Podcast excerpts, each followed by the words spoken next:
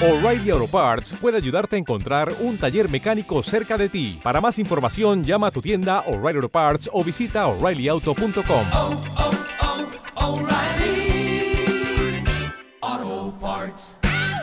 En el abrevadero, donde los seres siniestros acuden a beber. 1. Sueño con el rostro de la muerte.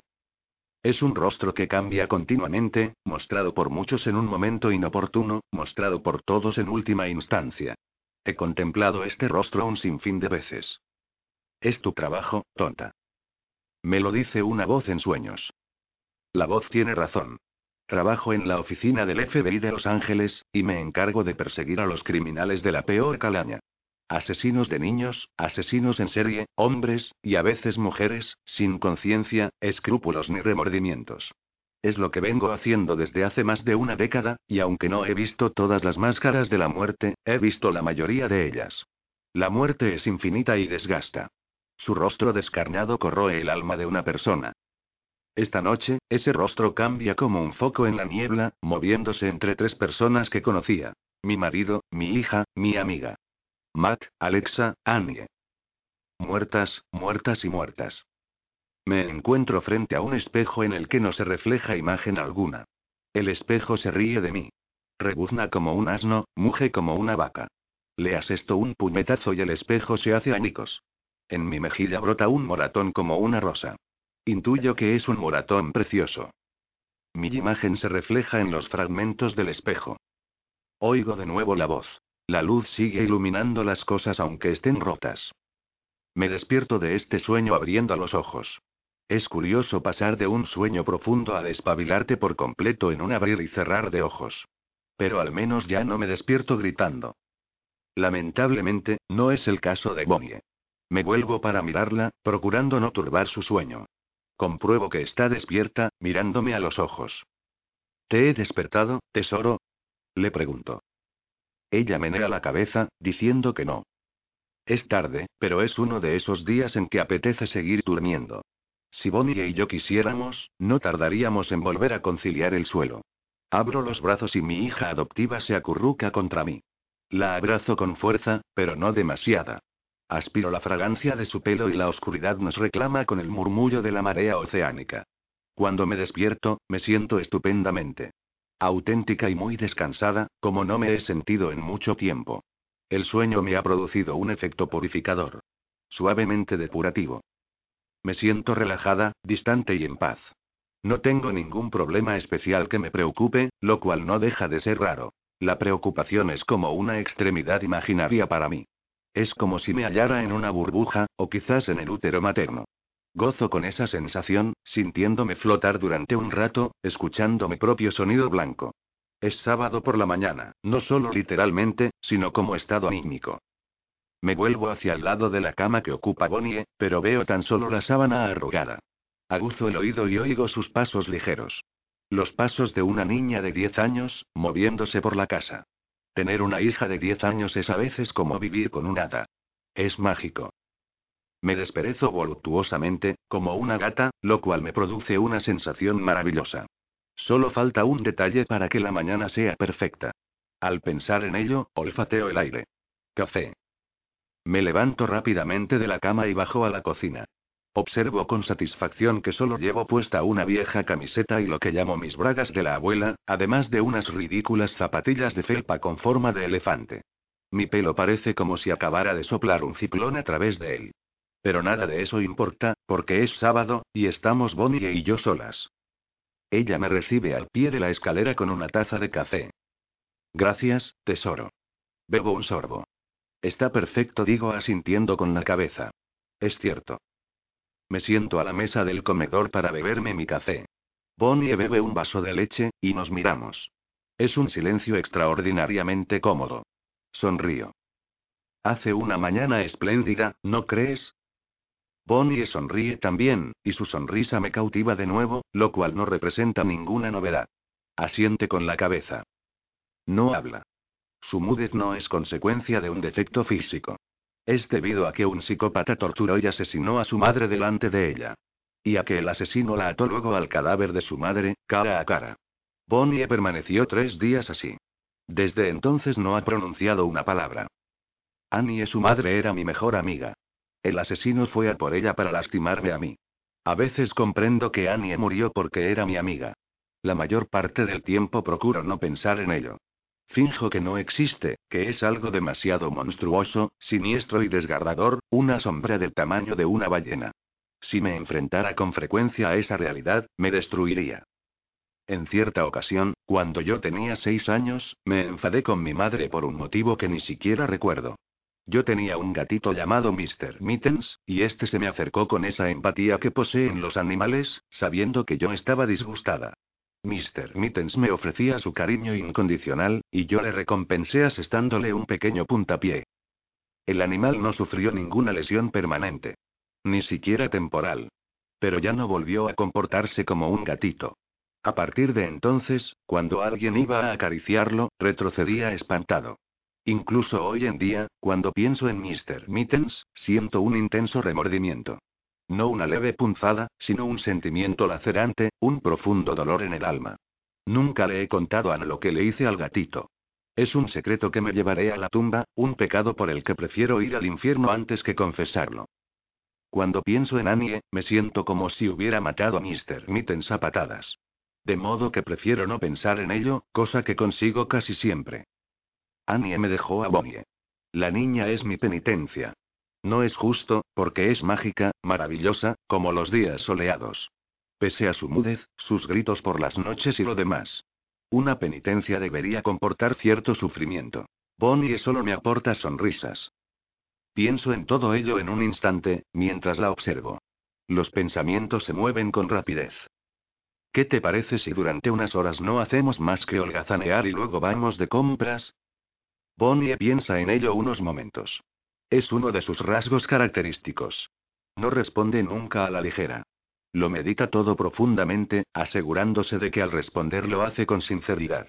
Ignoro si se debe a la terrorífica experiencia que vivió o si es un rasgo innato de su personalidad. Cuando se decide, me hace saber su respuesta con una sonrisa y un gesto de asentimiento con la cabeza. Estupendo. ¿Te apetece desayunar?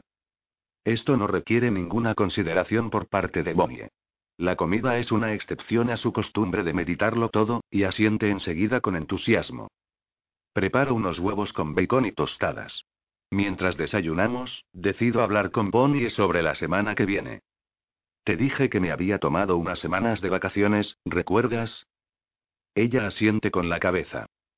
Lo hice por varias razones, pero sobre todo por una. Quería hablar contigo de ello porque, es una cosa conveniente, aunque quizá resulte algo duro. Duro para mí. Bonnie se inclina hacia adelante, observándome con una intensidad sostenida, paciente. Bebo un trago de café.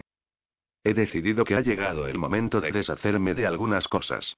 Cosas como la ropa de Matt, sus artículos de tocador. Y algunos juguetes de Alexa. No me refiero a fotografías ni objetos de ese estilo. No pretendo borrar a Matt y a Alexa de mi vida. Pero es que, busco las palabras adecuadas.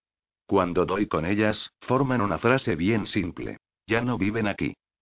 Una sola línea, sucinta rebosante de todo el significado, conocimiento, temor, amor, esperanza y desesperación del mundo. Pronunciada al cabo de una larga travesía por un desierto de oscuridad. Soy jefa de la unidad de crímenes violentos en Los Ángeles. Soy muy buena en mi especialidad. Dirijo un equipo compuesto por tres personas, todas ellas seleccionadas por mí, unos agentes de una profesionalidad ejemplar. Podría hacerme la modesta, pero mentiría. Lo cierto es que cualquier psicópata al que mi equipo persiga lo tiene crudo. Hace un año, perseguíamos a un hombre llamado Joseph Sands. Un tipo amable con sus vecinos, un padre bondadoso con sus dos hijos, que solo tenía un defecto. Estaba vacío por dentro. A él no parecía importarle, pero estoy segura de que a las mujeres jóvenes que torturaba y asesinaba, sí. Le seguíamos la pista, es decir, estábamos a punto de descubrir su identidad, cuando ese hombre cambió mi vida. Una noche irrumpió en mi casa y, utilizando tan solo una cuerda y un cuchillo de caza, puso fin al universo que yo conocía. Mató a mi marido, Matt, ante mis ojos. Me violó y desfiguró mi rostro. Tomó a mi hija, Alexa, y la utilizó a modo de escudo para que recibiera la bala que yo disparé contra él. Yo le devolví el favor acribillándolo a balazos con mi pistola, recargándola y vaciándola de nuevo sobre él. Posteriormente pasé seis meses tratando de decidir si quería seguir viviendo o saltarme la tapa de los sesos. Luego Annie murió asesinada y yo me hice cargo de Bonnie, y poco a poco recuperé las ganas de vivir. La mayoría de la gente no concibe hallarse en una situación en que es preferible morir a seguir vivo. La vida es muy potente. Te domina en multitud de aspectos, desde los latidos de tu corazón hasta el sol que te acaricia el rostro, pasando por el suelo que sientes bajo tus pies. Te atrapa. El dominio de la vida sobre mí era tenue como un hilo. Una hebra de la seda de una araña, que impedía que me arrojara al abismo de la eternidad. Luego fueron dos hilos. Luego cinco. Luego se convirtió en una cuerda. El abismo empezó a desvanecerse, y un día me di cuenta de que había recuperado las ganas de vivir. La vida se impuso sobre mí momento a momento con la necesidad de respirar, de bombear sangre, y todo ello empezó a adquirir de nuevo importancia para mí. El abismo desapareció definitivamente, sustituido por un horizonte. Ha llegado el momento de convertir de nuevo esta casa en un verdadero hogar, ¿comprendes, tesoro? Bonnie asiente con la cabeza. Sé que lo entiende perfectamente. Ahora viene la parte que creo que te gustará, prosigo con una media sonrisa. Tía Callie se ha tomado también unas vacaciones y vendrá a pasar unos días con nosotras para ayudarnos. Esta noticia arranca una sonrisa de gozo a Bonnie. Tía Elaina también vendrá. Los ojos de la niña resplandecen como unos faros de felicidad. Su sonrisa me deslumbra. Asiente con vehemencia. Me alegro de que estés contenta, digo sonriendo. Bonnie vuelve a asentir con la cabeza y sigue comiendo. Estoy absorta en mis pensamientos cuando de pronto me percato de que me está observando con la cabeza ladeada. Su rostro muestra una expresión dulce a la par que perpleja. ¿Te preguntas por qué van a venir? Bonnie asiente. ¿Por qué? suspiro. Respondo con otra frase simple. Porque no puedo hacerlo sola. Estoy decidida a seguir adelante. Pero al mismo tiempo tengo miedo. He pasado tanto tiempo trastornada que recelo de mi reciente y renovada estabilidad. Quiero tener amigos a mi alrededor para que me sostengan si comienzo a flaquear. Bonnie se levanta de la silla y se acerca. Esta niña emana una ternura extraordinaria. Una bondad increíble. Si en mis sueños aparece el rostro de la muerte, el suyo es el rostro del amor. Alza una mano y toca suavemente las cicatrices que cubren el lado izquierdo de mi cara. Objetos rotos. El espejo soy yo. Mi corazón se llena y vacía, se llena y vacía. Yo también te quiero, cariño. Un rápido abrazo, que encierra una montaña de significado, y seguimos desayunando. Cuando terminamos, suspiro de satisfacción. Bonnie emite un gigantesco y sonoro eructo. Tras un silencio de estupor, ambas rompemos a reír a carcajada limpia. Reímos hasta que las lágrimas ruedan por nuestras mejillas. Al cabo de unos minutos las carcajadas remiten, dando paso a la risa floja, y por fin a unas sonrisas. ¿Quieres ver unos dibujos animados en la tele? Una sonrisa deslumbrante, como el sol sobre un campo de rosas. Pienso que este es el mejor día que he vivido desde hace un año. El más maravilloso. 2. Bonnie y yo recorremos la Glentale Callería, un centro comercial impresionante, el remate a un día perfecto. Nos hemos detenido en un San Godis para echar una ojeada a la sección de música. He comprado una colección de CDs titulada Lo mejor de los 80, y Bonnie se ha comprado el último CD de Jewel. Sus actuales aficiones en materia musical concuerdan con su personalidad, llenas de reflexión y belleza, ni tristes ni alegres. Espero ilusionada el día en que Bonnie me pida que le compre un disco porque hace que sienta ganas de bailar, pero hoy no me importa. Bonnie se siente feliz. Eso es lo único que importa. Compramos unos gigantescos pretzels y nos sentamos en un banco para comerlos y observar a la gente. Dos adolescentes pasan frente a nosotras, ajenos a cuanto les rodea, embelesados uno en el otro. La chica tiene unos 15 años y es morena, no muy agraciada, delgada de cintura para arriba y con el trasero gordo. Va vestida con unos vaqueros de talle bajo y un top de tirantes. El chico tiene la misma edad y un aspecto adorablemente patoso. Larguirucho, desgarbado, luce unas gafas de cristales gruesos, tiene acné y lleva el pelo por debajo de los hombros. Tiene la mano introducida en el bolsillo posterior de los vaqueros de la chica, que le rodea la cintura con el brazo. Ambos presentan un aire juvenil, torpón, desmañado y feliz. Dos pulpos en un garaje. Sonrío. Veo a un hombre de mediana edad contemplando a una hermosa joven de unos 20 años. La joven parece una yegua sin domar, pletórica de energía. Tiene una maravillosa cabellera negra como ala de cuervo que le llega a la cintura. Una piel bronceada y perfecta. Una sonrisa atractiva, una nariz atractiva, todo resulta atractivo en esa chica que exhala una aplastante seguridad en sí misma y una sensualidad que parece más inconsciente que calculada. La joven pasa frente al hombre. Este sigue mirando la boquiabierto. La muchacha ni siquiera se fija en él. Así es la vida. ¿Era yo así hace un tiempo? Me pregunto. ¿Una joven lo suficientemente bella para hacer que disminuyera el cociente intelectual de un varón? Supongo que sí. Pero los tiempos cambian. Los hombres siguen mirándome, no lo niego. Pero no son miradas de deseo. Son miradas que comprenden desde la curiosidad hasta la repulsión. No se lo reprocho. Sands llevó a cabo una de sus obras maestras cuando me rajó la cara. El lado derecho está intacto, perfecto. Es el lado izquierdo el que tengo de. La cicatriz arranca en el nacimiento del pelo, en el centro de la frente. Desciende entre las cejas y gira a la izquierda, formando un ángulo de 90 grados casi perfecto. Me falta la ceja izquierda, suplantada por la cicatriz. La accidentada trayectoria se prolonga a través de mi sien, formando un caprichoso bucle en mi mejilla. Luego se extiende sobre mi nariz, sin llegar a atravesar el caballete, y retrocede bruscamente, dibujando una línea diagonal a través de mi fosa nasal izquierda, bajando por último por mi mandíbula, surcando mi cuello y deteniéndose en mi clavícula. Hay otra cicatriz, recta y perfecta, que se extiende desde el centro de mi ojo izquierdo hasta la comisura de la boca. Es más reciente que las otras. El hombre que asesinó a Annie me obligó a hacerme ese corte mientras él contemplaba el espectáculo con deleite. Gozaba viéndome sangrar, lo vi en sus ojos, le producía una intensa euforía. Fue una de las últimas cosas que sintió antes de que yo le saltara la tapa de los sesos. Esas son solo las cicatrices visibles. Debajo del escote de cualquier blusa que me ponga, hay otras. Producidas por la hoja de un cuchillo y la punta encendida de un puro. Durante mucho tiempo me sentía avergonzada de mi rostro. Me peinaba de forma que el pelo me cayera sobre la frente y mi mejilla izquierda, tratando de ocultar lo que Joseph Sands me había hecho. La vida se impuso de nuevo sobre mi corazón y mi opinión sobre esas cicatrices cambió. Ahora llevo el pelo peinado hacia atrás, recogido en una cola de caballo, retando al mundo a que contemple mi rostro desfigurado. El resto de mi persona no está mal. Soy bajita, mido un metro cincuenta de estatura. Tengo lo que Ma denominaba unas tetas del tamaño de una boca. No soy delgada, pero me mantengo en pie. Tengo un culo no pequeño pero respingón. A Matt le encantaba.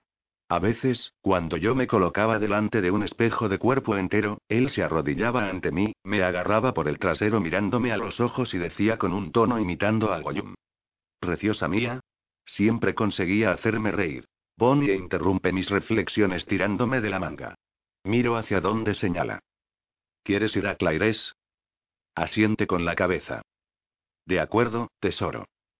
Claires es una de esas tiendas diseñadas para una experiencia materno-filial. Venden una bisutería barata pero estilosa para jóvenes y mayores, pinzas para el pelo, cepillos adornados con brillantitos. Entramos en la tienda y una de las vendedoras resulta ser una joven de unos 20 años. Se acerca a nosotras mostrando la típica sonrisa reservada a los clientes, dispuesta a ayudarnos y a vender. Al verme de cerca abre los ojos como platos. Su sonrisa flaquea y por fin desaparece. ¿Algún problema? Le pregunto arqueando una ceja. No, yo, la joven sigue observando mis cicatrices, confundida y horrorizada. Casi me compadezco de ella. Su deidad es la belleza, por lo que mi cara debe de parecerle un triunfo del diablo. Ve a ayudar a las otras chicas, Bárbara. Es una voz brusca, como un bofetón. Al volverme veo a una mujer de unos 40 años. Posee esa belleza que tienen ciertas mujeres al hacerse mayores. Tiene el pelo entrecano y los ojos azules más extraordinarios que he visto jamás. Bárbara repite la mujer. La joven de poco más de 20 años reacciona. Sí, señora, contesta alejándose de mí tan rápidamente como se lo permiten sus pies, que muestran una pedicura perfecta. No le haga caso, cielo, dice la mujer. Tiene una sonrisa bonita, pero un cociente intelectual limitado. La mujer se expresa con tono amable y cuando abro la boca para responder, caigo en la cuenta de que no se dirige a mí, sino a Bonnie. Al bajar la vista compruebo que mi hija adoptiva observa a la joven de escasos 20 años como si quisiera fulminarla con la mirada. Bonnie muestra siempre una actitud muy protectora hacia mí, y la actitud de la vendedora la ha indignado. Responde a la voz de la mujer volviéndose hacia ella y observándola detenidamente sin el menor recato. El gesto de indignación da paso a una tímida sonrisa. La mujer con el pelo entrecano le ha caído bien a Bonnie. Me llamo Judith y soy la dueña de esta pequeña tienda. ¿En qué puedo ayudarlas? La mujer se dirige ahora a mí. Yo la observo también con detenimiento y no detecto un ápice de falsedad en ella. Su amabilidad es espontánea, genuina. Es innata. No sé muy bien por qué lo pregunto, pero las palabras brotan de mi boca casi sin darme cuenta. ¿Por qué no se muestra turbada como esa joven al verme, Judith? La mujer me mira con ojos perspicaces y una sonrisa afable. Querida, el año pasado logré vencer un cáncer. Me practicaron una doble mastectomía. La primera vez que mi marido vio los resultados, no pestañeó siquiera, me dijo que me amaba. La belleza es un bien muy sobrevalorado, dice guiñándome un ojo. Bien, ¿en qué puedo ayudarla? Smokey respondo. Smokey Barrett. Ella es Bonnie. Queremos echar un vistazo. Ya nos ha sido de gran ayuda. Pues diviértanse, y si necesitan algo, no tienen más que decírmelo. Una última sonrisa, un breve guiño y la mujer se aleja, dejando una estela de bondad como el resplandor de un hada. Bonnie y yo pasamos más de 20 minutos en la tienda, adquiriendo un montón de baratijas. La mitad de ellas no las utilizaremos nunca, pero nos hemos divertido comprándolas. Judith nos cobra, murmuramos nuestras frases de despedida y abandonamos la tienda. Cuando salimos, miro mi reloj. Tenemos que regresar, cariño. Tía Callie llegará aproximadamente dentro de una hora. Bonnie sonríe asintiendo con la cabeza y me toma de la mano. Salimos del centro comercial. Fuera hace un día soleado e ideal, típicamente californiano. Es como entrar en una tarjeta postal. Pienso en Judith y miro a Bonnie. Ella no se percata de que la observo. Se muestra feliz y satisfecha, como debe sentirse una niña. Me pongo las gafas de sol y pienso de nuevo que es un día maravilloso. El mejor que he vivido en mucho tiempo. Quizás sea un buen augurio. Voy a eliminar los fantasmas de mi casa, y la vida empieza a sonreírme. Lo cual me convence de que he tomado una decisión acertada. Sé que cuando regrese al trabajo lo recordaré. El mundo está lleno de depredadores, violadores, asesinos y tipos de la peor calaña. Caminan junto a nosotros bajo el mismo cielo azul, gozando del calor del mismo sol dorado, siempre al acecho, siempre esperando, vibrando de emoción como unos siniestros diapasones cuando pasan rozándonos. Pero, de momento, el sol no deja de ser el sol. Como decía la voz en mis sueños, la luz sigue iluminando las cosas, aunque estén rotas como yo. 3. El sofá del cuarto de estar nos acoge con un abrazo suave y relajado. Es un viejo sofá un tanto desvencijado, de microfibra color crema, manchado en algunos puntos por el pasado. Veo unas manchas de vino que no he conseguido eliminar, unas manchas de comida que probablemente se remontan a varios años atrás. Nuestro botín del centro comercial espera en unas bolsas sobre la mesita de café, que también muestra un aspecto tronado. Su madera de nogal era reluciente cuando Matt la compró. Ahora su superficie presenta manchas y arañazos. Debería sustituir ambas piezas, pero no puedo, al menos todavía. Han sido leales, cómodas y fieles, y no estoy dispuesta a enviarlas al paraíso de los muebles. Quiero hablarte de una cosa, tesoro, le digo a Bonnie. Ella me presta toda su atención. Intuye mi vacilación en el tono de mi voz, el conflicto que bulle en mi interior. Adelante, me dice con la mirada, no te preocupes. Ese es otro problema que confío subsanar algún día. Bonnie tiene que tranquilizarme con demasiada frecuencia. Soy yo quien debería guiarla a ella con mi fuerza, no ella a mí. Quiero hablar contigo sobre el hecho de que no hables.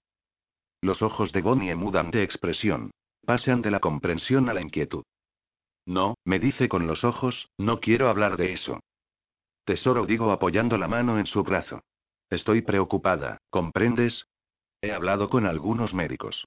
Dicen que, si pasa mucho tiempo sin que hables, quizá pierdas la facultad del habla para siempre. Aunque no vuelvas a hablar nunca, yo seguiré queriéndote. Pero eso no significa que desee eso para ti. Bonnie cruza los brazos. Observo la pugna que se libra en su interior, pero no puedo definirla. De golpe lo entiendo. ¿Estás tratando de decirme algo? Pregunto.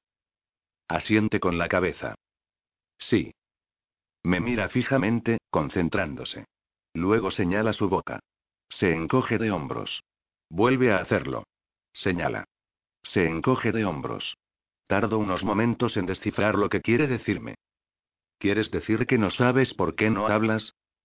Bonnie asiente. Sí. Alza un dedo, un gesto que he llegado a comprender qué significa, pero espera. Te escucho. Señala su cabeza. Adopta una expresión pensativa. De nuevo tardo unos momentos en descifrar el significado. No sabes por qué no hablas, pero piensas en ello. ¿Tratas de adivinar el motivo? Por la expresión de alivio que muestra su rostro veo que he dado en el clavo. Ahora soy yo quien se muestra preocupada. Pero, tesoro, ¿no quieres que alguien te ayude a superar ese problema? ¿Podríamos consultar a un terapeuta? Bonnie se levanta del sofá, alarmada, y agita las manos con vehemencia. Ni hablar, de eso nada, me niego en redondo. Eso no requiere mayor explicación. Lo capto al instante. De acuerdo. Nada de terapeutas. Te lo prometo, digo llevándome una mano al corazón. Ese es otro de los motivos por el que odio al hombre que asesinó a Annie, aunque está muerto. Era un terapeuta y Bonnie lo sabe. Ella vio cómo asesinaba a su madre, aniquilando con ello toda confianza que la niña pudiera tener en las personas de su profesión. Extiendo los brazos y la estrecho contra mí. Es un abrazo torpe e incómodo, pero Bonnie no se resiste. Lo siento, cariño. Es que, estoy preocupada por ti. Te quiero. Temo que no vuelvas a hablar nunca. Bonnie se señala a sí misma y asiente con la cabeza. Yo también, dice. Luego se señala la cabeza. Pero estoy en ello. Yo suspiro resignada. De acuerdo, dejemos el tema por el momento. Bonnie me abraza, demostrándome que todo va bien, que el día no se ha estropeado, que no ha ocurrido nada grave. Me tranquiliza de nuevo. Acéptalo. En estos momentos se siente feliz. Déjala tranquila. Echemos un vistazo a esas cosas tan guays que hemos comprado, ¿quieres? Una sonrisa luminosa, un gesto enérgico de asentimiento con la cabeza. Sí. Cinco minutos más tarde las baratijas que hemos adquirido consiguen distraer a Bonnie hasta hacerla olvidar el tema del que hablábamos hace unos minutos. A mí, como es natural, no logran distraerme hasta ese punto. Soy una mujer adulta. Un frasco de laca de uñas no consigue aplacar mis temores. Hay algunas cosas que no le he contado a Bonnie relacionadas con estas vacaciones de dos semanas. Son meras omisiones, no mentiras. Es un derecho que todos los padres tenemos. Omitimos decir algo a nuestro hijo para que siga siendo un niño. Inevitablemente, los niños no tardan en crecer y tienen que apechugar con las responsabilidades de una persona adulta. Tengo que hacer ciertas elecciones con respecto a mi vida, y dispongo de dos semanas para tomar una decisión. Es una fecha tope que yo misma me he impuesto. Debo tomar una decisión no solo por mí, sino por Bonnie. Ambas necesitamos estabilidad, seguridad, una rutina. Esto obedece a que hace diez días el director adjunto me llamó a su despacho. Conozco al director adjunto Jones desde que comencé mi carrera en el FBI.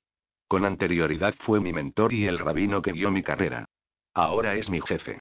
Jones no consiguió su presente cargo a través del politiqueo, sino que ascendió en el escalafón porque es un agente excepcional. Dicho de otro modo, es real, no un tipo hueco. Siento un gran respeto por él. El despacho del director adjunto Jones es austero y carece de ventanas. Pudo haber elegido un despacho suntuoso con unas vistas impresionantes, pero el día que le pregunté por qué no lo había hecho, respondió algo así como que un buen jefe no debe pasar mucho tiempo en su despacho. Jones estaba sentado a su mesa, un monumental y vetusto mueble de metal gris que conserva desde que lo conozco. Al igual que su dueño, la mesa proclama si no está roto no lo repares. La superficie de la mesa estaba sembrada de papeles y carpetas, como de costumbre. Una gastada placa de madera y bronce indicaba su cargo. Ningún premio ni título adornaba las paredes, aunque sé que Jones posee varios que podría colgar en ellas. Siéntese, me había dicho indicando las dos butacas de cuero que siempre están ahí. El director adjunto Jones tiene algo más de 50 años. Lleva trabajando en el FBI desde 1977. Empezó aquí, en California, y ha ido ascendiendo a través de la cadena de mando. Se ha casado dos veces y se ha divorciado otras tantas. Es un hombre bien parecido, aunque con unos rasgos duros que parecen tallados en madera. Tiene un talante seco, brusco, sin miramientos. Es asimismo un excelente investigador. Tuve suerte de trabajar a sus órdenes al comienzo de mi carrera. ¿Qué ocurre, señor? Le pregunté. Jones tardó unos momentos en responder. El tacto no es mi fuerte, Smokey, de modo que se lo diré sin rodeos. Le han ofrecido un puesto de profesora en cuántico. No está obligada a aceptarlo, pero yo estoy obligado a decírselo. Yo me quedé pasmada. Le formulé la pregunta de rigor. ¿Por qué? Porque es usted la mejor. Por la expresión de Jones deduje que había algo más. ¿Pero? No hay ningún pero, contestó suspirando. Ayumi. Usted es la mejor. Está más que cualificada para ese puesto, el cual merece debido a sus méritos profesionales. ¿Dónde está Eli? Algunos peces gordos del FBI, incluyendo el director, opinan que se lo deben. ¿Que me lo deben? Por lo que usted ha dado al FBI, Smokey respondió con tono quedo. Le ha dado su familia. John se tocó la mejilla. Ignoro si fue un gesto inconsciente o motivado por mis cicatrices. Ha sufrido mucho debido a su trabajo. ¿Y qué? Le espeté enojada. ¿Sienten lástima de mí? ¿O les preocupa que algún día me derrumbe? Me sorprendió ver sonreír a Jones. En circunstancias normales, yo habría pensado lo mismo que usted. Pero no. He hablado con el director y me ha asegurado que no se trata de una recompensa politizada. Es una recompensa, sin más. Me observó con curiosidad. ¿Conoce al director Ratbum? Le he visto en una ocasión. Me pareció un hombre sin dobleces. Y no se equivoca. Es duro y sincero, tan sincero como se lo permite su cargo, y habla siempre sin rodeos. Opina que usted es perfecta para ese puesto. Iría acompañado de un aumento de sueldo, podría ofrecerle a Bomie una estabilidad y no seguiría arriesgando el pellejo. Una pausa. Ratbun me aseguró que es lo mejor que el FBI puede ofrecerle. No comprendo lo que eso significa. Durante un tiempo pensaron en ofrecerle el puesto de directora adjunta, es decir, mi cargo. Lo sé. Eso ha quedado descartado. ¿Por qué? Pregunté asombrada. Porque cuando murieron Matt y Alexa caí en una depresión. No es por eso. Esa es una reflexión demasiado profunda. Piense en un motivo más trivial. Hice lo que me indicaba Jones, y no tardé en comprender. Por una parte, me costaba creerlo. Por otra, era muy típico del FBI. Es por mi cara, no es así. Es un problema de imagen. Los ojos de Jones dejaron entrever una mezcla de dolor e ira. Tras lo cual, en el rostro de mi jefe se reflejó el cansancio. Ya le he dicho que Ratbun no se anda con rodeos. Vivimos en una época dominada por los medios, Smokey. No hay ningún problema en que usted dirija su unidad con la cara desfigurada. Jones sonrió con gesto sarcástico. Pero al parecer creen que no funcionaría en un cargo directivo. Resulta romántico si se dedica a cazar criminales, pero negativo si es la directora o la directora adjunta. A mí me parece una estupidez, y a Ratbun también, pero así son las cosas. Yo traté de mostrar la lógica indignación que supuse que sentía, pero comprobé con asombro que no estaba indignada. Solo fui capaz de mostrar indiferencia. Tiempo atrás yo era tan ambiciosa como cualquier agente del FBI. Matt y yo habíamos hablado de ello, incluso habíamos hecho planes al respecto. Dábamos por sentado que yo iría ascendiendo en la escala de mando sin mayores problemas. Pero las cosas habían cambiado. En parte, era una cuestión de pragmatismo. Dejando a un lado los sentimientos personales, los peces gordos no se equivocaban. Yo ya no poseía las dotes necesarias para ser el rostro administrativo del FBI. Era una buena soldado, cubierta de cicatrices y de armas tomar. Era una curtida veterana, apta para adiestrar a otros agentes. Pero jamás podría aparecer en una sesión fotográfica con el presidente. Por otra parte, era una cuestión de posibilidades. Impartir clases en cuántico era un puesto muy apetecible al que muchos agentes aspiraban. Significaba un buen sueldo, un horario normal y menos estrés. Los estudiantes no disparan contra ti. No asaltan tu casa. No matan a tu familia. Todo ello había pasado por mi mente en un instante. ¿De cuánto tiempo dispongo para darle mi respuesta? Le pregunté a Jones. De un mes. Si acepta, tendrá tiempo suficiente para llevar a cabo el traslado. Unos seis meses. Un mes, pensé. Eso era mucho y a la vez poco tiempo. ¿Qué me aconseja, señor? Mi mentor respondió sin vacilar. Es la mejor agente con la que he trabajado, Smokey. Será difícil sustituirla. Pero debe hacer lo que más le convenga. En estos momentos miro a Bonnie. Está absorta en los dibujos animados. Pienso en hoy, en mañanas relajadas, en eructos a la hora del desayuno y en visitas a Claires. ¿Pero qué es lo que más me conviene? ¿Qué le conviene más a Bonnie? ¿Debo preguntárselo? Desde luego. Pero ahora no. De momento, decidí proseguir con el plan que me había trazado. Eliminar los fantasmas de Matt y Alexa. Haría que desaparecieran, pero jamás los olvidaría. A partir de ahí, ya veríamos cómo se desarrollaban las cosas. No me sentía agobiada por la necesidad de tomar una decisión. Tenía diversas opciones. Las opciones significaban un futuro. Un futuro aquí, o en cuántico, el caso es seguir avanzando. La vida es movimiento. El panorama era más alentador que hacía seis meses. Por más que una trate de convencerse, no es tan sencillo, y en el fondo lo sabes. Algo se oculta detrás de esa indiferencia, algo turbio y siniestro como los colmillos de la bestia. ¡Qué ocurrencia! Los colmillos de la bestia, pienso irritada. Borro esas reflexiones de mi mente, al menos lo intento, y me acurruco junto a Bonnie, dejando que el sábado siga siendo sábado. Estos dibujos animados molan.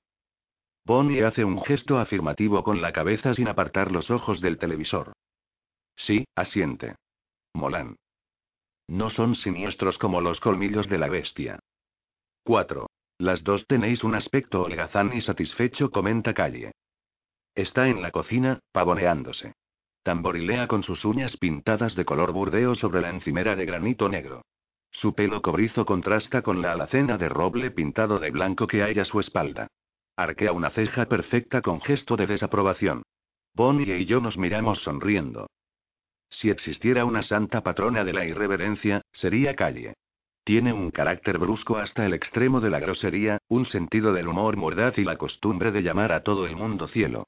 Corre el rumor de que le abrieron un expediente por llamar cielo al director del FBI. No lo pongo en duda. Es típico de ella. Calle posee asimismo una belleza que cualquier chica de 20 años envidiaría, porque es una belleza permanente, de estrella de cine, que el paso de los años no logra mermar. He visto fotografías de Calle cuando tenía 20 años y puedo afirmar sinceramente que ahora, a los 38, está más guapa. Tiene el pelo rojo y lustroso, los labios carnosos y unas piernas larguísimas. Podría haber sido modelo. Pero en lugar de llevar un cepillo de pelo en el bolso, lleva una pistola. Creo que una de las cosas que la hacen parecer aún más hermosa suponiendo que eso fuera posible es su total indiferencia hacia su perfección física. No es que tenga una mala opinión de sí misma, ni mucho menos, pero su belleza le trae sin cuidado. Calle es dura como una roca, más inteligente que los científicos de la NASA y la amiga más leal que cualquiera pudiera desear. Nada de eso es evidente a simple vista. Calle no es dada a halagos y caricias. Nunca he recibido una tarjeta ni un regalo de cumpleaños de ella. Su cariño por alguien brilla a través de sus actos. Fue Calle quien me encontró después del episodio de Joseph Sands. Fue Calle quien me arrebató la pistola, pese a que la apunté con ella y apreté el gatillo, disparando con el cargador vacío, clic, clic, clic. Calle forma parte de mi equipo. Hace diez años que trabajamos juntas. Tiene una licenciatura en medicina forense, y una mente ideal para lo que hacemos. Posee cierta rudeza a la hora de acometer un trabajo de investigación. Las pruebas y la verdad son los elementos en los que se apoya. Si las pruebas apuntan contra ti, te devorará, al margen de lo bien que os llevarais hace un rato. Y lo hará sin el menor miramiento. La solución más simple. No te conviertas en un criminal y te llevarás divinamente con calle. No es perfecta, pero luce sus cicatrices mejor que el resto de nosotros. A los 15 años se quedó embarazada y sus padres la obligaron a dar su bebé en adopción. Calle nos lo había ocultado a todos, incluso a mí, hasta hace seis meses. Un asesino la obligó a revelarlo. La gente envidia su belleza, pero ella ha luchado y sufrido para convertirse en la persona que es hoy en día. Pues sí, nos sentimos la mar de satisfechas, contesto sonriendo. Gracias por venir. Calle hace un gesto como restando importancia al tema. He venido para comer gratis, dice mirándome muy seria. La comida es gratis, ¿no? Bonnie se apresura a responder por mí. Se acerca al frigorífico, lo abre y regresa con el capricho favorito de calle. Una caja de donuts de chocolate. Que Dios os bendiga, dice fingiendo enjugarse una lágrima. ¿Me ayudas a zamparme unos cuantos? Le pregunta de Bonnie sonriendo. Ella le devuelve la sonrisa, otra ración de sol y rosas. Callie y Bonnie se sirven vasos de leche, un ingrediente importante. Yo las observo comerse unos donuts y me doy cuenta de que esto, este simple momento, me produce una sensación de felicidad casi perfecta. Amigos, donuts y una hija que sonríe, el elixir de la risa y la vida. No, cielo, le oigo decir a Calle. Jamás comas un donut sin mojarlo en la leche. A menos, claro está, que no dispongas de leche. Es la primera regla de la vida, no lo olvides. El donut siempre supera a la leche. Contemplo a mi amiga con admiración. Calle no se percata, porque está absorta explicándole a Bonnie las virtudes de los donuts. Esa es una de las cosas que hacen que Calle sea una de mis personas favoritas. Su voluntad de pasarlo bien. De aferrarse sin complejos al fruto de la felicidad. Enseguida vuelvo, digo. Subo la escalera cubierta con una moqueta hasta mi dormitorio y echo un vistazo a mi alrededor. Es una habitación espaciosa. Las persianas venecianas que dan a la fachada pueden dejar pasar el sol progresivamente o de golpe. Las paredes están pintadas de azul claro. La cama domina la habitación. Es una cama de columnas, de gama alta, con un colchón divino. Está cubierta por una pila de almohadones. Los almohadones me encantan.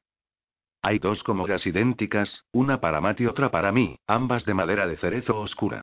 El ventilador del techo gira silenciosamente. Su leve murmullo acompaña desde hace tiempo mis sueños. Me siento en la cama y miro a mi alrededor, asimilando la habitación en su conjunto. Necesito unos momentos antes de empezar.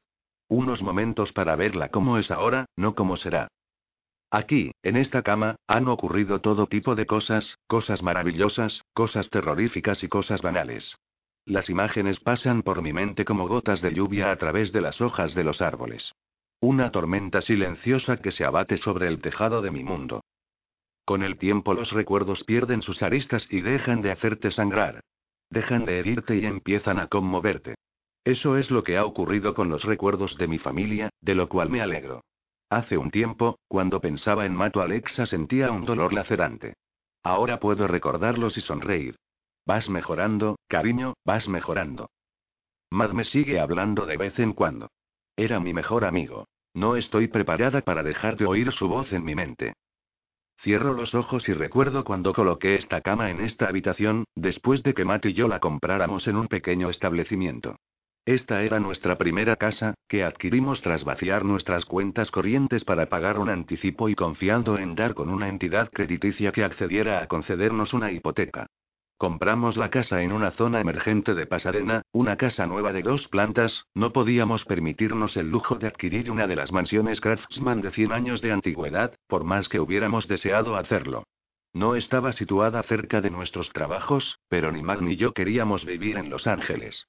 Deseábamos tener hijos. Pasadena era un lugar más seguro. La casa era como todas las demás del vecindario. Sí, carecía de personalidad, cierto, pero era nuestra. Este es nuestro hogar, había dicho Mate en el jardín, abrazándome por detrás mientras contemplábamos la casa. Aquí construiremos nuestra vida. Creo que debemos comprar una cama nueva. Es simbólico. Era una bobada sentimental, sin duda, pero yo estaba de acuerdo con él. De modo que compramos la cama y la subimos por la escalera nosotros mismos. Sudamos la gota gorda al montar el cabecero, el armazón y los pies de la cama. Gemimos debido al esfuerzo de colocar el canapé y el colchón sobre ella. Pero nos sentíamos felices. Cuando terminamos, nos sentamos en el suelo del dormitorio, jadeando. Mad me miró sonriendo, moviendo las cejas arriba y abajo. ¿Qué te parece si colocamos unas sábanas en la cama y nos marcamos un mambo en posición horizontal? Tienes un arte especial para encandilar a una chica, había contestado yo riéndome de su explícita insinuación. Matt había adoptado una expresión fingidamente seria al tiempo que se llevaba una mano al corazón y alzaba la otra. Mi padre me enseñó ciertas reglas respecto a acostarte con una mujer. Prometo cumplirlas, como siempre he hecho. ¿Qué reglas son esas? No te dejes nunca los calcetines puestos mientras haces el amor. Esfuérzate en localizar el clítoris. Hazle unos arrumacos a la mujer antes de quedarte dormido. No te tires pedos en la cama. Yo había asentido con gesto solemne. Tu padre era un hombre sabio. Acepto tus condiciones. Matt y yo habíamos pasado toda la tarde, hasta el anochecer, marcándonos un mambo. Contemplo la cama. Más que verla, la siento. Alexa fue concebida en esta cama, en un momento de ternura, entre sudores y jadeos, o quizá fue durante unos ejercicios acrobáticos más intensos. ¿Quién sabe? Matt y yo nos unimos en una cópula formando una pareja y cuando nos separamos éramos tres. Habíamos engendrado a un nuevo miembro de la familia que nos proporcionaría un gozo divino. Pasé muchas noches en vela en esta cama mientras estaba embarazada. Tenía los tobillos hinchados y la espalda me dolía. Achacaba la culpa de todo a Matt. Le culpaba con una rabia que solo eres capaz de sentir a las 3 de la mañana durante 210 días. Al mismo tiempo, lo amaba por todo. Sentía por él un amor infinito que era una mezcla de auténtica dicha y el cambio hormonal que me había desquiciado. La mayoría de las personas solemos ser demasiado egoístas para afrontar con éxito el matrimonio. Un embarazo te enseña a dejar de serlo. Al día siguiente de traer a Alexa a casa, Matt y yo la depositamos en el centro de esta cama y nos tumbamos a ambos lados de ella, maravillados por el hecho de tener una hija. Alexa fue concebida aquí. Aquí lloró algunas veces. Aquí se rió, aquí se enojó, creo que incluso vomitó en cierta ocasión aquí porque Ma dejó que se atiborrara de helado. Yo limpié la cama, y él durmió en el sofá. He aprendido muchas lecciones en esta cama. Una noche Matt y yo estábamos haciendo el amor. No practicando el sexo, sino haciendo el amor. Habíamos bebido unas copas de vino y habíamos encendido unas velas. Habíamos puesto un CD ideal que sonaba a un volumen ideal, lo suficientemente alto para crear ambiente, pero no para distraernos. La luna resplandecía y soplaba una brisa templada. Estábamos lo bastante sudorosos para que nuestros cuerpos resbalaran uno contra otro de una forma sexy, no pegajosa. Era el colmo de la sensualidad. De pronto solté un peo. Un delicado bocinazo, pero no dejaba de ser un peo. Matt y yo nos quedamos helados. Todo pareció detenerse durante un prolongado, angustioso y embarazoso momento. Luego nos dio la risa tonta. Seguida por unas carcajadas. Seguidas por unos alaridos de hilaridad que tratamos de sofocar hundiendo la cara en la almohada, hasta que recordamos que Alexa había ido a pasar la noche a casa de una amiga. Más tarde practicamos el sexo de otra forma. Ya no era como en un cuento de hadas, pero era más tierno y más auténtico. Uno puede tener orgullo y puede tener amor, pero no siempre puede tener ambas cosas a la vez. En esta cama aprendí que era preferible tener amor. No todo fueron pedos y risas. Matt y yo también nos peleamos en esta cama. Tuvimos unas peleas de campeonato. Unas peleas saludables. Estábamos convencidos de que para que un matrimonio prospere es preciso enzarzarse de vez en cuando en una pelea sin cuartel. Nos ufanábamos de algunas de nuestras mejores batallas, cuando las recordábamos posteriormente, claro está. En esta cama un psicópata me violó y vi cómo asesinaba a Matt mientras yo estaba atada a la cama. Una pesadilla. Respiro profundamente varias veces seguidas. Las gotas de lluvia caen a través de las hojas del árbol, suave pero inexorablemente. La verdad es que cuando llueve es inevitable que te mojes. Miro la cama y pienso en el futuro. En todas las buenas cosas que podrían suceder aquí si decidiera quedarme. Ya no tengo a Matt ni a Alexa, pero tengo a Bonnie y me tengo a mí. La vida, como era antes, constituía la leche. Pero la vida en términos generales era como un donut de chocolate, y el donut supera a la leche. De modo que aquí es donde ocurren todas las cosas mágicas. La voz de Calle me arranca de mi ensoñación. Está en el umbral, observándome con aire pensativo. Hola digo.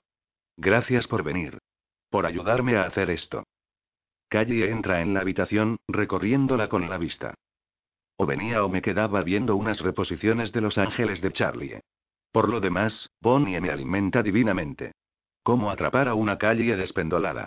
Con donuts de chocolate y una ratonera enorme, digo sonriendo. Calle se acerca, se sienta en la cama y se pone a brincar para comprobar su elasticidad. Es muy cómoda, afirma. Tengo muchos y muy buenos recuerdos de esta cama. Siempre me he preguntado, no termina la frase. ¿Qué? ¿Por qué la conservaste? Es la cama donde ocurrió, ¿no es así? En efecto respondo pasando una mano sobre la colcha. Pensé en deshacerme de ella. Durante las primeras semanas después de regresar a casa no podía dormir en ella. Dormía en el sofá. Cuando por fin reuní el valor suficiente para intentarlo, ya no podía dormir en otro lugar. Aquí ocurrió algo atroz. Pero eso no debe eclipsar los buenos ratos. Aquí amé a unas personas. A mi gente.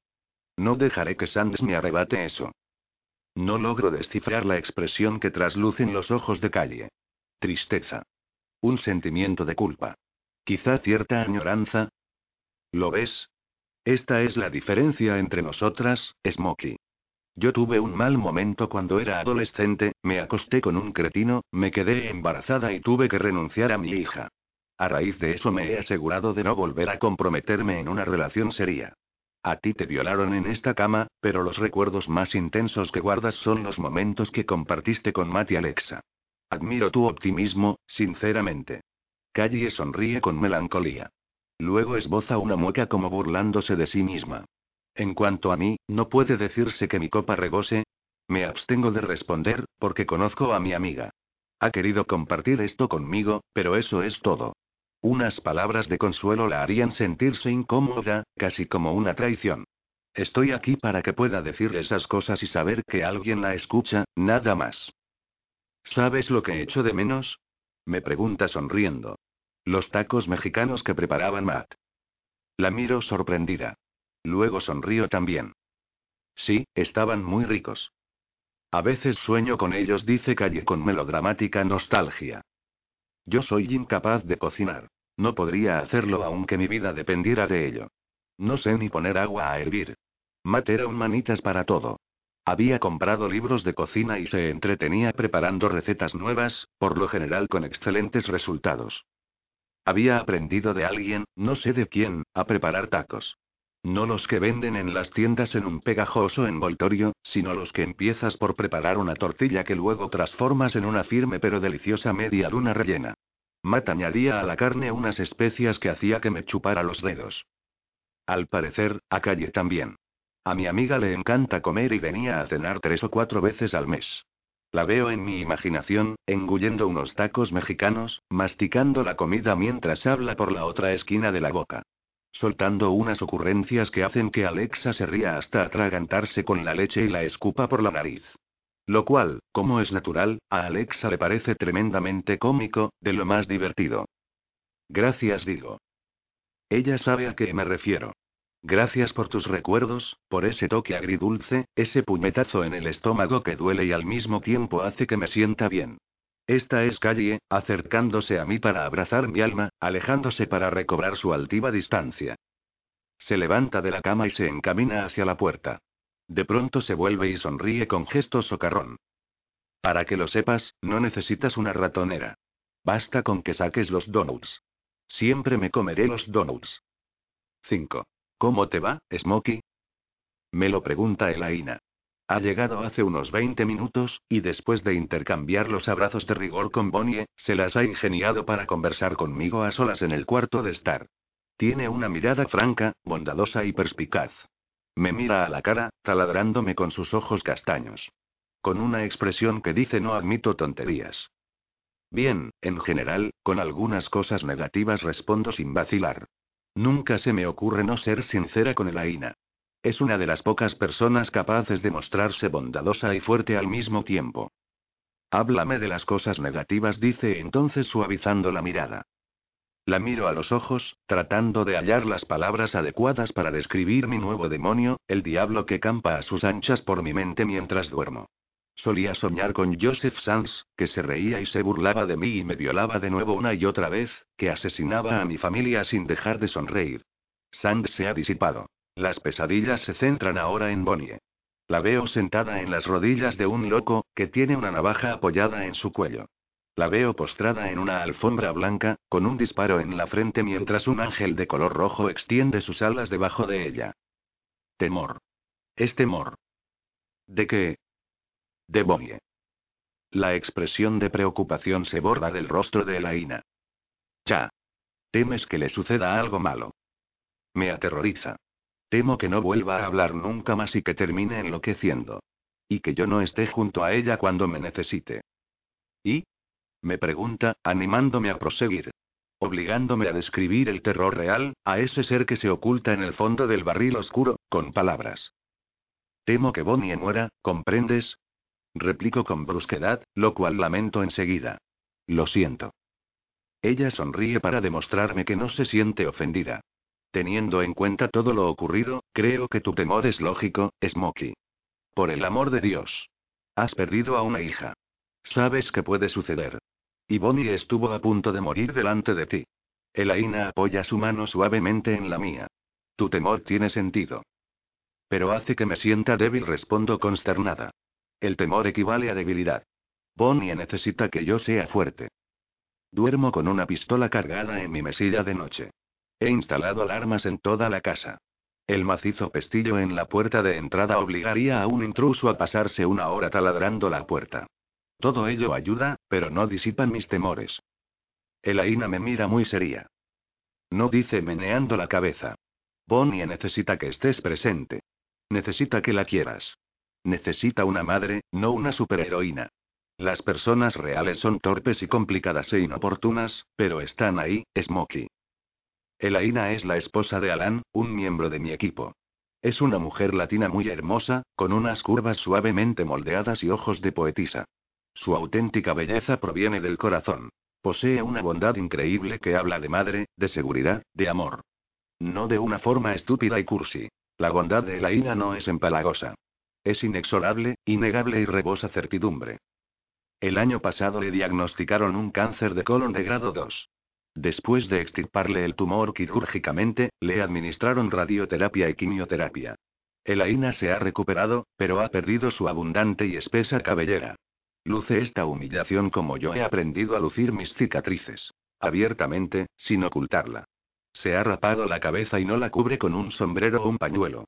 Me pregunto si el dolor por haber perdido el pelo hace que se derrumbe de vez en cuando, al igual que la ausencia de Matt y Alexa hacía que yo me derrumbara. Probablemente no. Para ella, la pérdida del pelo sin duda es algo secundario a la alegría de estar viva. Esa determinación de seguir adelante forma parte de su poder. Elaina vino a verme después de que Sands me arrebatara a mi familia. Irrumpió en mi habitación del hospital, apartó a la enfermera a un lado y se abalanzó sobre mí con los brazos abiertos. Esos brazos me agarraron y envolvieron como las alas de un ángel. Yo me derrumbé entre ellos, lloré a mares con el rostro contra su pecho durante una eternidad. En esos momentos Elaina era mi madre. Siempre la querré por eso. Me aprieta la mano. Lo que sientes es lógico, Smokey. La única forma de no sentir ningún temor sería no querer a Bonnie como la quieres, y creo que es demasiado tarde para eso. Siento un nudo en la garganta. Los ojos me escuecen. Elaina siempre te muestra las verdades más simples, las que te ayudan y te procuran libertad, pero que comportan un precio. No puedes arrinconarlas. Esta verdad es hiriente, bella e ineludible. Siempre temeré por Bonnie porque la quiero. Lo único que tengo que hacer para librarme de mi estrés es no quererla. Cosa que es imposible que ocurra. ¿Pero dejará ese temor de atormentarme a de modo? Pregunto suspirando con resignación. No quiero perjudicarla. Elaina toma mis manos y me mira con esa expresión intensa y penetrante. ¿Sabías que soy huérfana, Smokey? La miro sorprendida. No. Elaina asiente con la cabeza. Pues lo soy.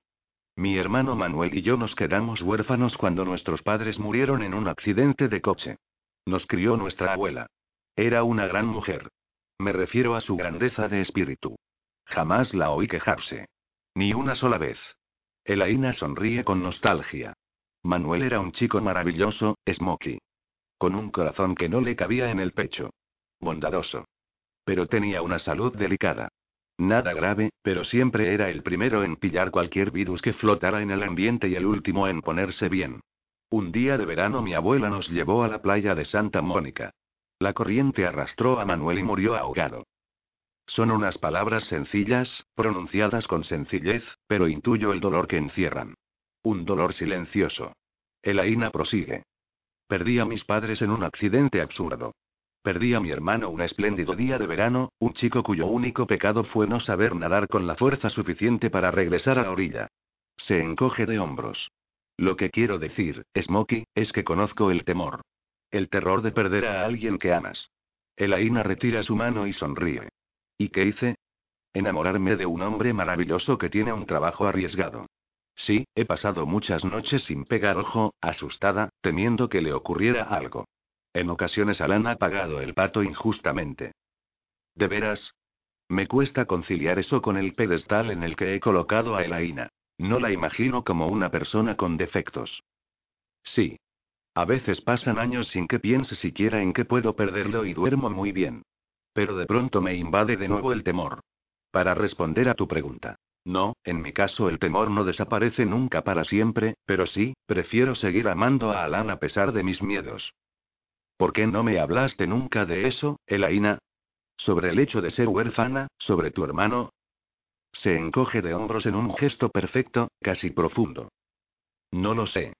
Supongo que he dedicado tanto tiempo a evitar que eso me definiera que olvidé contarte esta historia cuando debí hacerlo. Lo pensé una vez, mientras estabas en el hospital, pero decidí que no era el momento apropiado. ¿Por qué? Sé que me quieres, Smokey. Solo habría conseguido incrementar tu dolor en lugar de ayudarte. Comprendo que tiene razón. Elaina sonríe. Es una sonrisa multicolor. La sonrisa de una esposa que sabe que tiene suerte de estar casada con el hombre que ama, de una madre que nunca ha tenido un hijo propio, de una mujer calva que se alegra de estar viva. De pronto aparece calle seguida de Bonnie. Ambas me observan atentamente. Imagino que buscando alguna grieta. ¿Preparada para que nos pongamos manos a la obra? Me pregunta Calle. Por supuesto respondo con una sonrisa forzada. Explicadme qué vamos a hacer, dice Elaina. Formo en mi interior un puño imaginario que confío que me sostenga con firmeza cuando las fuerzas empiecen a flaquearme. Hace un año que Matt y Alexa murieron. Desde entonces han ocurrido muchas cosas. Miro a Bobby sonriendo. No solo a mí. Sigo echándoles de menos, y sé que siempre les echaré de menos. Pero, utilizo la misma frase que le dije a Bobby hace un rato, ya no viven aquí. No pretendo borrar sus recuerdos. Quiero conservar cada fotografía, cada vídeo doméstico. Pero no las cosas prácticas que ya no se utilizan. Ropa. La loción de aftershave. Los palos de golf. Los objetos que solo usarían si estuvieran aquí. Bonnie me mira sin la menor vacilación ni reserva. Yo la miro sonriendo y tomo su mano. Hemos venido para ayudarte, dice Elaina. Dinos qué quieres que hagamos. ¿Quieres que nos repartamos las habitaciones? ¿O prefieres que pasemos juntas de una habitación a otra? Creo que es mejor que lo hagamos juntas. De acuerdo. Elaina se detiene. ¿Por qué habitación empezamos? Tengo la sensación de estar pegada al sofá. Creo que Elaina lo intuye y me azuza. Me obliga a moverme, diciéndome que me levante, que me ponga en marcha. Eso me irrita y luego me arrepiento de haberme irritado, porque nunca me he irritado con Elaina y en estos momentos no se lo merece. Me levanto de golpe. Es como saltar de un trampolín sin pensárselo. Empezaremos por mi dormitorio. Reunimos varias cajas, generando una extraña cacofonía de sonidos al arrancar unos trozos de cinta adhesiva y mover las cajas de un lado a otro. Luego vuelve a hacerse el silencio. Matt y yo teníamos cada uno nuestro armario ropero en el dormitorio. Miro la puerta de su armario y noto que el ambiente se vuelve opresivo. Santo cielo. exclama Calle. Estamos todas demasiado serias. Se acerca a las ventanas y sube las persianas venecianas, una tras otra, hasta llegar a la última. El sol penetra a raudales en la habitación, un torrente dorado. Calle abre las ventanas con unos movimientos enérgicos, casi violentos. Al cabo de unos momentos comienza a entrar una fresca brisa, seguida por los sonidos del exterior. Esperad aquí, dice de repente encaminándose hacia la puerta del dormitorio. Elaina me mira inquisitivamente. Yo me encojo de hombros. La oímos bajar la escalera con paso firme, y luego unos sonidos procedentes de la cocina. Al cabo de unos minutos sube de nuevo. Entra en el dormitorio sosteniendo un radiocasete portátil con un reproductor de CDs. Enchufa el aparato, coloca un CD y le da al botón de play. Empieza a sonar el ritmo sincopado de unos bongos, acompañado por las notas de una guitarra eléctrica, una música pegadiza y familiar. Es una de esas canciones cuyo nombre no recuerdo, que he oído mil veces y que siempre hace que me ponga de bailotear. Éxitos de los 70, 80 y 90 dice Calle. No es una música profunda, pero nos divertiremos. En tres minutos consigue transformar el ambiente de la habitación, que pasa de ser triste y sombrío a frívolo y alegre. Se ha convertido en otra habitación en un día soleado. Pienso en lo que Carrie dijo hace un rato, sobre su incapacidad de comprometerse en una relación seria, y pienso que el hecho de rehuir lo serio en su vida personal ha tenido al menos un resultado positivo. Sabe divertirse con cualquier pretexto. Miro a Bobby arqueando las cejas. ¿Crees que mientras trabajamos podemos marcarnos un rock and roll, cariño? Le pregunto. Ella sonríe y asiente con la cabeza. De acuerdo, contesto. Respiro hondo, me acerco al armario y abro la puerta. 6. La música y la luz del sol dieron resultado, al menos en mi dormitorio. Vaciamos el ropero de Matt sin que me sintiera excesivamente triste. Empaquetamos sus camisas y sus pantalones, sus jerseys y sus zapatos. Su olor estaba en todas partes, al igual que su fantasma. Cada prenda suya me traía un recuerdo. Recordaba haberlo visto sonreír cuando se había puesto esta corbata. Recordaba haberlo visto llorar en el funeral de su abuelo luciendo este traje. Alexa había dejado impresa en esta camisa la huella de su mano untada de mermelada. Esos recuerdos me resultaron menos dolorosos de lo que había supuesto. Más gratificantes que deprimentes. Lo estás haciendo muy bien, oí decir a en mi imaginación. Me abstuve de responder, pero sonreí para mis adentros. También pensé en Cuántico y esa posibilidad. Quizá me convendría marcharme de aquí. Si lo hago, debo hacerlo porque lo deseo, no para huir de este lugar. Necesito abrazar a mis fantasmas y deshacerme de ellos, porque de lo contrario me seguirán a todas partes. Es lo que hacen los fantasmas. Bajamos la escalera juntas cargadas con las cajas, nos dirigimos al garaje y subimos al desván para dejarlas, colocándolas en unos rincones donde yo sabía que permanecerían en la oscuridad, acumulando polvo. Lo siento, Matt, pensé. No son más que objetos, cariño, respondió él. En el corazón no se deposita el polvo. Supongo que no. A propósito, dice de improviso, ¿qué vas a hacer con respecto a uno para ti y dos para mí? No respondo. Estoy subida en la escalera, con la cabeza y el torso dentro del desván. Smokey. Me llama Calle desde la puerta del garaje. Enseguida bajo.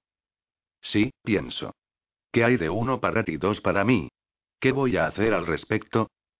Yo había comprobado, durante el ejercicio de mi profesión, que los hombres y las mujeres de bien también pueden tener secretos.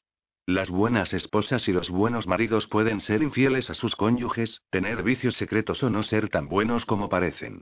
Y había comprobado que cuando uno muere, todo sale a la luz, porque cuando estás muerto los demás pueden hurgar impunemente en tu vida sin que puedas hacer nada para impedirlo. Lo cual enlaza con lo de uno para ti y dos para mí. Es una contraseña. Mad me había explicado el concepto de elegir contraseñas seguras para proteger la información privada en el disco duro de un ordenador. Debe ser una contraseña formada por números y letras. Cuanto más larga, mejor, pero es preciso elegir algo que puedas memorizar y no tengas que anotar en un papel. Algo que sea mnemotécnico, como, al cabo de unos instantes Mata había chasqueado los dedos y había añadido. Uno para ti, dos para mí. Es una frase que se me quedará grabada en la cabeza. De modo que la modifico un poco, añado unos números y creo la contraseña uno para ti, dos para mí. Es una tontería, pero la recordaré, y es difícil que alguien la descubra al azar. Matt tenía razón. Uno para ti, dos para mí era como el chicle que se te paga al zapato. Yo no tendría que anotarla nunca. Siempre la tendría a mano. Un día, unos meses después de que Matt muriera, me senté ante su ordenador. En casa teníamos un despacho y cada cual disponía de su propio ordenador. Yo seguía aturdida y buscaba algo que despertara alguna emoción en mí. Examiné sus correos electrónicos, revisé sus archivos. En el ordenador hallé un directorio que decía privado. Cuando quise abrirlo, comprobé que estaba protegido por una contraseña. Recordé de inmediato uno para ti y dos para mí sin ni siquiera pensar en ello. Tenía los dedos apoyados en el teclado. De pronto, cuando me disponía a teclear la contraseña, me detuve. Me quedé inmóvil. ¿Y sí? Pensé. ¿Y si la palabra privado significara realmente privado? ¿Que ese directorio me estaba vedado? La idea me chocó. Y aterrorizó. Mi imaginación comenzó a trabajar febrilmente. ¿Una amante? ¿Pornografía? ¿Era posible que matamara a otra persona? Esos pensamientos dieron paso a un sentimiento de culpa. ¿Cómo había sido capaz de pensar esas cosas? Es Matt. Tu Matt. Abandoné la habitación, dejando a Mr. Uno para ti y dos para mí a un lado, tratando de no darle más vueltas. Pero de vez en cuando pensaba en ello. Como en estos momentos. Bien. ¿Aceptas la verdad o la rechazas? Smokey. Dice de nuevo Calle. Ya voy, contesto bajando por la escalera del desván. Sigo amando a Matt. Espero. Uno para ti y dos para mí. Pienso que desembarazarse del pasado es muy complicado. Nos detenemos en la puerta de la habitación de Alexa. Empiezo a experimentar una sensación angustiosa. El dolor en estos momentos es más agudo, aunque tolerable. ¿Qué habitación tan bonita comenta Elaina? Es la habitación con la que cualquier niña soñaría. Contiene una cama inmensa, con dosel, cubierta de todas las tonalidades de púrpura. El cubrecama y los almohadones son gruesos, mullidos y confortables. Parecen decir, túmbate y ahógate entre nosotros. Una cuarta parte del suelo de la habitación está ocupada por la colección de peluches de Alexa. Se compone de animales de todos los tamaños, desde muy pequeños hasta gigantescos, pasando por los de un tamaño relativamente grande. Y la gama de especies comprende desde las identificables hasta las más fantásticas. Vaya, vaya solía bromear Matt. Leones, tigres y efalums. Contemplo la habitación, asimilándola en su totalidad, y se me ocurre una idea. Me sorprende que no se me haya ocurrido antes. Bonnie ha dormido conmigo desde el día en que la traje a casa. No creo que haya puesto nunca los pies en esta habitación. Sé más precisa, me digo. La verdad es que nunca la has traído aquí. Nunca le has preguntado si le gustaría poseer una colección impresionante de animales de peluche, o sábanas de color púrpura. Ha llegado la hora de subsanar este fallo, me digo. Me arrodillo junto a Bonnie. ¿Quieres algo de lo que ves en esta habitación, cariño? Le pregunto. Ella fija sus ojos en los míos, escrutándolos. Puedes tomar lo que quieras, digo apretándole la mano. De veras. Todo lo que hay aquí es tuyo. Bonnie menea la cabeza. No, gracias, dice. De acuerdo, tesoro, murmuro incorporándome. ¿Por dónde quieres que empecemos aquí, Smokey? La dulce voz de Laina me arranca de mis reflexiones. Acaricio el pelo de Bonnie. Miro alrededor de la habitación. Pues, contesto, pero en ese momento suena mi móvil. Ya empezamos, dice Calle poniendo los ojos en blanco. Barret respondo. Lo siento, les digo moviendo los labios en silencio. Smokey dice una voz grave. Soy Alan. Siento molestarte hoy, pero tenemos un problema. ¿Qué ocurre? Estoy en Canoga Park, delante de una casa. Es el escenario de un triple homicidio. Un mal rollo. Lo malo es que en la casa hay una chica de 16 años que se está apuntando en la sien con una pistola. Dice que solo quiere hablar contigo. ¿Ha mencionado específicamente mi nombre? Sí. Guardo silencio, digiriendo las palabras de Alan. Lo siento mucho, Smokey. No te preocupes. De todos modos, íbamos a tomarnos un respiro. Dame la dirección y calle y yo nos reuniremos allí contigo cuanto antes. Anoto la dirección y cuelgo. El hombre estaba equivocado. La muerte no se toma vacaciones. Eso no tiene vuelta de hoja. Como de costumbre, vivo mi vida a varios niveles. Quiero convertir esto en un hogar, decidir si voy a abandonar esta casa y trasladarme a Cuántico, tratar de impedir que una joven se salte la tapa de los sesos, bravo, soy capaz de caminar y mascar chicle a la vez. Miro a Bonnie. Cariño, digo, pero me detengo al ver que asiente con la cabeza. No te preocupes, me dice. Miro a Elaina. Elaina. Yo me ocuparé de Bonnie. Siento una sensación de alivio y gratitud. Calle. Yo conduciré, contesta. Me agacho frente a Bonnie. ¿Quieres hacerme un favor, cariño? Ella me mira extrañada. Piensa en lo que debemos hacer con esos animales de peluche. Bonnie sonríe. Asiente con la cabeza.